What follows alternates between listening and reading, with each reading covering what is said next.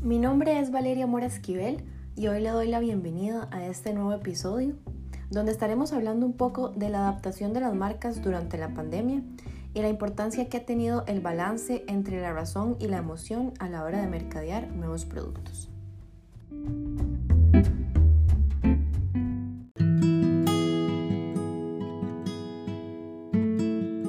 Desde antes de la pandemia, estábamos viendo a un consumidor más consciente al comprar, buscando marcas que fidelicen por medio de acciones de responsabilidad social con la comunidad y el ambiente. Por ende, un cliente más crítico también.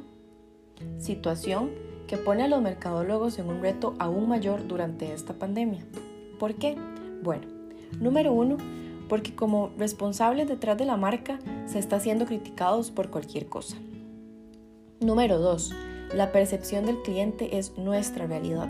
Por ende, nuestro trabajo es que esa percepción vaya acorde a lo que nosotros queremos vender, siendo empáticos de forma interna así como externa. Ya que, por ejemplo, si se acostumbraba a decir que la responsabilidad social era uno de nuestros pilares y durante la pandemia no tomamos acción, solo nos preocupamos por incrementar las ventas, ¿qué imagen estamos dándole al público? Si anteriormente debíamos tener esta responsabilidad social y ambiental para ir acorde a los valores de muchos de los consumidores, ahora a eso le sumamos el reconocer al cliente y entender lo que sienten, necesitan y temen, ya sea de forma tangible o intangible debido a este new normal.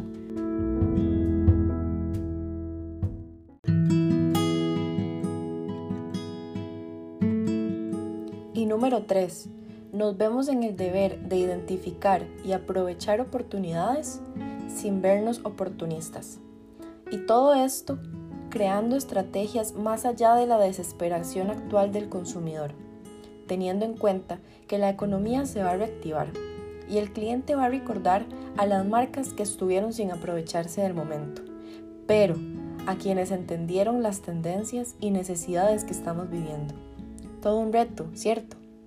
Un ejemplo de esto es la marca 3M, que actualmente tiene más de 100 años en el mercado y ha triunfado gracias al aumento de las ventas de mascarillas N95, especialmente porque se había preparado, apostando que una pandemia llegaría tarde o temprano.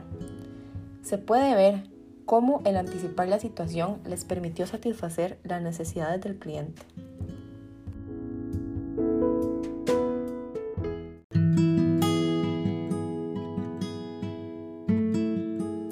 Así como el cuidado del recurso humano y la protección del mismo con las medidas de seguridad correspondientes para sobrevivir a la pandemia, entre ellas el teletrabajo, medidas sanitizantes dentro de las instalaciones, equipo para lograr el teletrabajo y capacitaciones de liderazgo para las altas gerencias, entre muchas otras. Otro caso en particular que se adaptó a la tendencia de Nesting es la bicicleta estática Pelotón es una bicicleta que viene con Wi-Fi y una pantalla por la que se puede ver a un instructor que da clases privadas. Este producto cuesta 2 mil dólares, más las mensualidades de las clases y las suscripciones aumentaron un 94% según el diario The Wall Street Journal.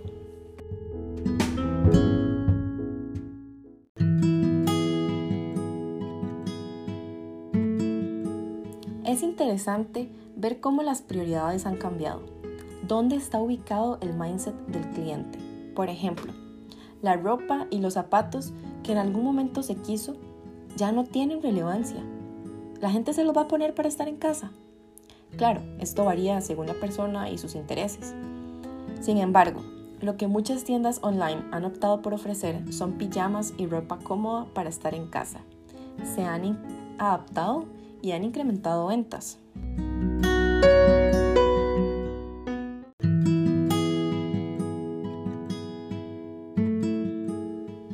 Así como las tiendas se adaptaron e incrementaron ventas, un producto que no es de lujo, pero ha servido mucho para hacer nesting en casa, es el rompecabezas, que también multiplicó su utilidad y cuyos fabricantes llegaron a no dar abasto debido a la gran demanda.